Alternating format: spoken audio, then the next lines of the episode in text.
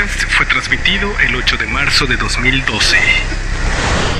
Iniciando transmisión. Advertencia.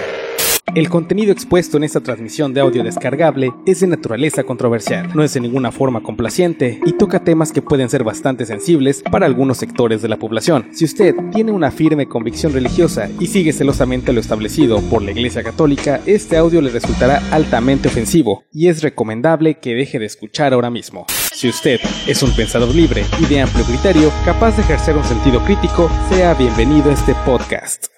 Existe un 90% de posibilidades de que la persona que está del otro lado del espectro, escuchando este audio descargable, sea mexicana. Y existe otra alta posibilidad de que el podescucha sea parte de una familia de larga tradición católica.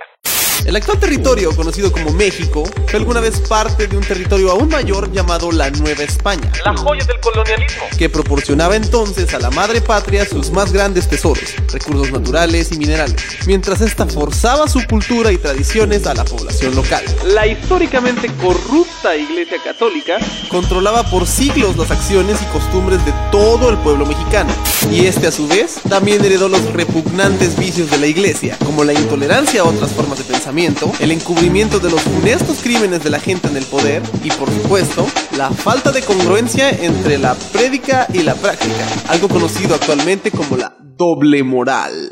La doble moral a menudo aplica, como mencionamos anteriormente, en el encubrimiento de los crímenes o pecados de la alta sociedad o de las clases dominantes. Una muestra de las relajadas normas de comportamiento que la élite, entre la que incluimos a los mismos representantes de la iglesia, aplica a sí misma y las normas más ásperas que aplica a las masas. ¿O qué? ¿Ustedes creen de verdad que los mis reyes usan esos rosarios por puro adorno? No. El mi rey, un estereotipo actual, producto de los excesos y el estilo de vida libertino de la clase opulenta, usa este distintivo religioso desde la crianza, por tradición. Pues parte de esta misma idea de que la gente rica y poderosa se escuda en la religión para mantener una imagen limpia y ocultar sus acciones sexistas, racistas y clasistas.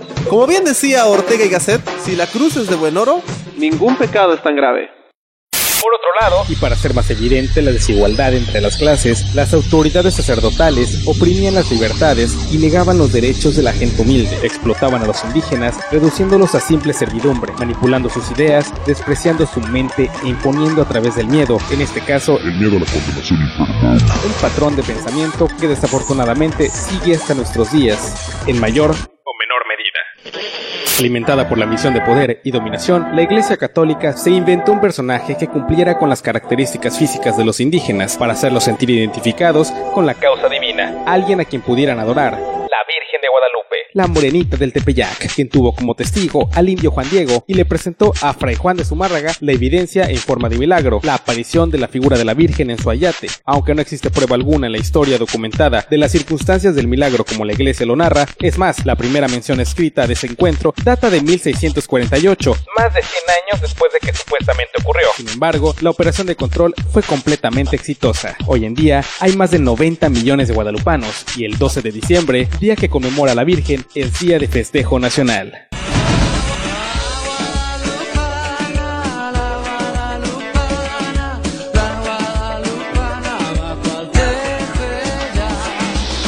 Hace algunos días, la máxima autoridad de la Iglesia Católica, el Papa Benedicto XVI, Joseph Ratzinger, visitó México. Bienvenido a México, su santidad Benedicto XVI. Es una gran alegría recibirlo en tierra mexicana. Visitó México, específicamente Guanajuato, para dar un supuesto mensaje de paz, amor y esperanza para los mexicanos y un reforzamiento de la fe en estos tiempos difíciles.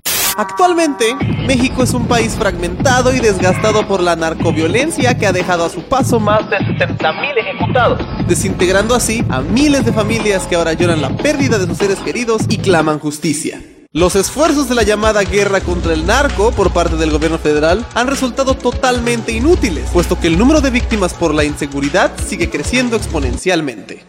El presidente Felipe Calderón sin duda el mayor responsable de una administración fallida en materia de educación, salud y seguridad, recibe al sumo pontífice convenientemente en un estado panista que sufre una crisis debido a la mala administración de su gobernador. El Partido Acción Nacional es desde su fundación, un partido de ultraderecha que siempre ha tenido la influencia de los sectores más conservadores de la alta sociedad mexicana y por supuesto de la esfera mayor de la Iglesia Católica. México es el país con el mayor número de católicos de habla hispana en el continente, así que una visita del personaje que llaman erróneamente su santidad, mientras hacen fila como borregos para recibirlo, Agradezco, decía en su mensaje, el afecto al Papa y la fidelidad al Señor de los fieles de Bajío y de Guanajuato.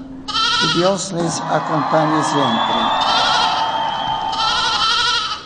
Es siempre una sencilla estrategia para que los círculos de poder puedan dominar a las masas ingenuas y, gracias a la siempre excesiva cobertura por parte de los medios masivos que trabajan para ellos, mantenerles en un estado de anestesia temporal y ganar tiempo para seguir trabajando en sus agendas perniciosas. Después de todo, el pueblo mexicano es, en las palabras de los mismos medios, amnésico, salamero y profundamente ignorante. Además, ¿a qué creen que vino Benedicto XVI?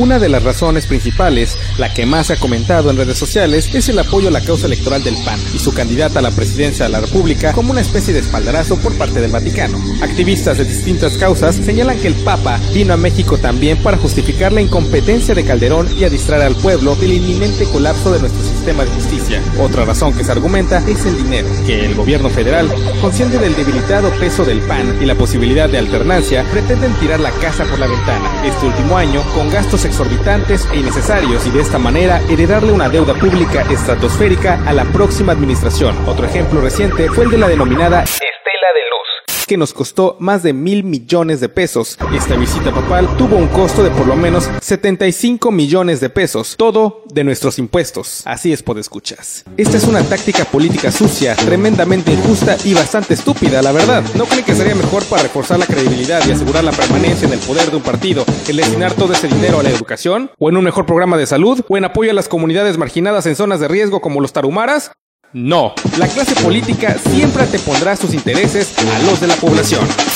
Pero la que es señalada como la razón principal, y sin duda alguna la más oscura de todas, es la firma de un acuerdo de libertades religiosas, aunado a la reciente reforma al artículo 24 constitucional. Dicha reforma permite la realización de actos de culto en espacios públicos sin dar aviso a la autoridad correspondiente, lo que incluye la difusión de ceremonias religiosas en medios masivos de comunicación e incluso abre la posibilidad de que las organizaciones clericales sean concesionarias de radio y televisión. María Visión. Una semana más aquí estamos en el programa Quiero ser santo. Quiero ser santo. Quiero serlo. Quiero cada vez más. Cada vez más. Quiero ser santo. La visita de Benedicto XVI anuncia el cumplimiento de un compromiso previo que tenía Felipe Calderón con la iglesia, la cual había presionado al mandatario para que ésta pudiese, entre otras cosas, impartir educación religiosa en las escuelas públicas, crear una partida presupuestal para ayudar económicamente al clero y sobre todo que los sacerdotes puedan aspirar a cargos de elección popular. ¿Cómo ven?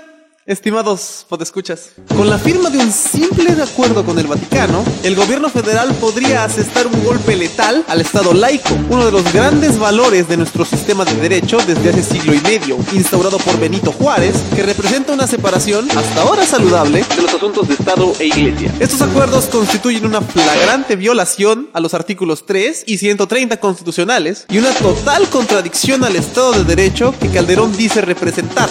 Si las reformas y el acuerdo con el Papa llegan a su última instancia, es decir, al carácter completo como leyes, se tendrían que pagar aún más impuestos para mantener a los sacerdotes. Además, el alcance de los mecanismos manipulatorios de la jerarquía católica sería mucho mayor, ya que estaría justificado por la ley. Se perseguiría a grupos de otras religiones, como ya ha pasado con los evangelistas en Chiapas, y la enseñanza religiosa en escuelas públicas suprimiría las libertades de pensamiento y de expresión. En pocas palabras, cualquier opinión que no concuerde con las ideas de la alianza Iglesia-Gobierno sería clasificada como herejía. De esta forma, un país que había luchado por entrar con dignidad al siglo XXI podría retroceder hasta la Edad Media.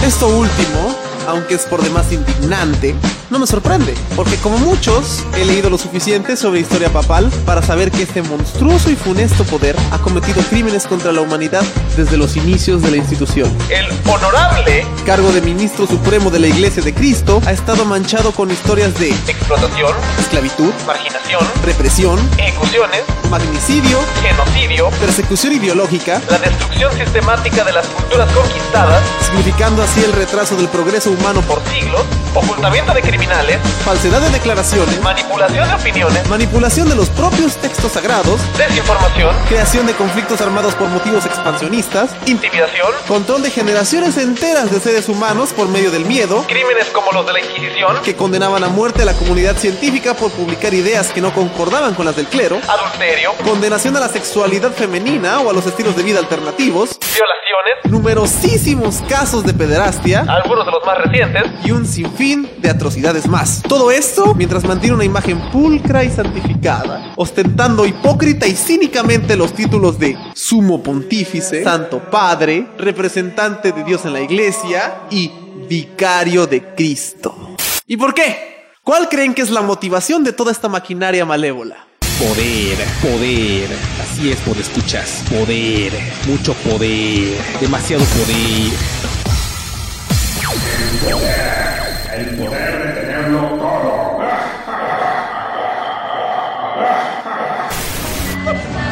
Un saludo muy grande para todos los amigos de Quiero Ser Santo desde la verbena de María Auxiliadora de Cádiz. Saludos para María Visión. Incluso hay pasajes de la Biblia que contradicen la existencia y las acciones de la figura papal y de su iglesia. Por ejemplo, no te hagas un ídolo, no debes hacer una imagen tallada ni una forma parecida a cosa alguna que esté arriba en los cielos. Éxodo capítulo 20, versículo 4.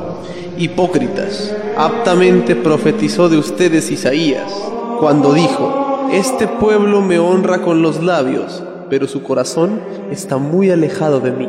En vano siguen adorándome, porque enseñan mandatos de hombres como doctrinas. Mateo, capítulo 15, versículos 7 al 9.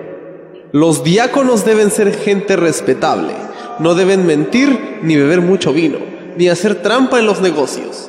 Además, deben creer siempre en todo el mensaje de la buena noticia que Dios nos ha dado y tener la conciencia tranquila. Deben tener una sola esposa y dirigir bien a sus hijos y a toda su familia. Los que quieran ser diáconos serán puestos a prueba. Si no hay nada de qué acusarlos y pasan la prueba, trabajarán en la iglesia. Primera de Timoteo, capítulo 3, versículos 8 al 12. Cuídense mucho para que no practiquen su justicia delante de los hombres a fin de ser observados por ellos. Por eso, cuando andes haciendo dádivas de misericordia, no toques trompeta delante de ti, así como hacen los hipócritas. Mateo capítulo 6 versículos 1 y 2. Entonces, ¿dónde queda la jactancia? Queda excluida. Carta a los Romanos capítulo 27 versículo 1. ¿O cómo puedes decir a tu hermano, hermano, déjame sacarte la mota que está en tu ojo, cuando tú mismo no ves la viga que está en el tuyo? Hipócrita, saca primero la viga de tu ojo y entonces verás con claridad para sacar la mota que está en el ojo de tu hermano.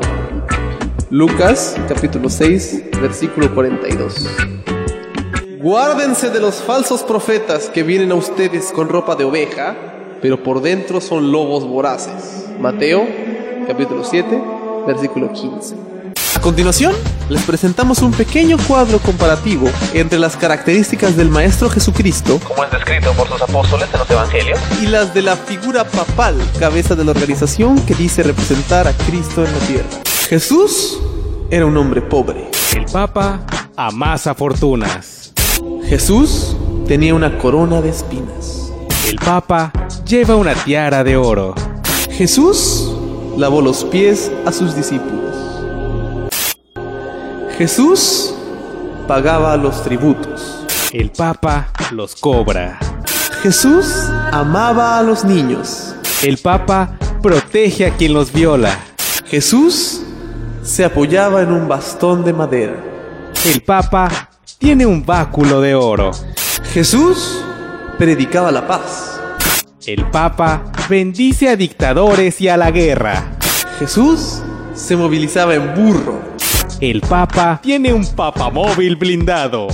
En conclusión, estimados podescuchas, este es un llamado a la reflexión A la autocrítica. y a la renuncia al conformismo, pues este es el combustible a través del cual se fortalecen los sistemas de poder ya mencionados. Respetamos profundamente todas las creencias religiosas. Pensamos que la fe es un asunto muy serio. Creemos que el amor es y debe ser el punto de convergencia de todos los credos y que la formación espiritual del individuo es esencial para el desarrollo humano. Y valores como la tolerancia, El respeto a las leyes. la transparencia La libre elección. y la apertura al diálogo Son igualmente importantes. y nunca deberían ser controlados ni reprimidos por aquellos que lucran con la fe y pretenden condicionar nuestra salvación. Como bien decía el Maestro Jesús de Nazaret, Amaos los unos a los otros. Nos despedimos con un tema musical. Esto es de la banda de metal progresivo sueca Evergrey, se llama Recreation Day. Hasta la próxima.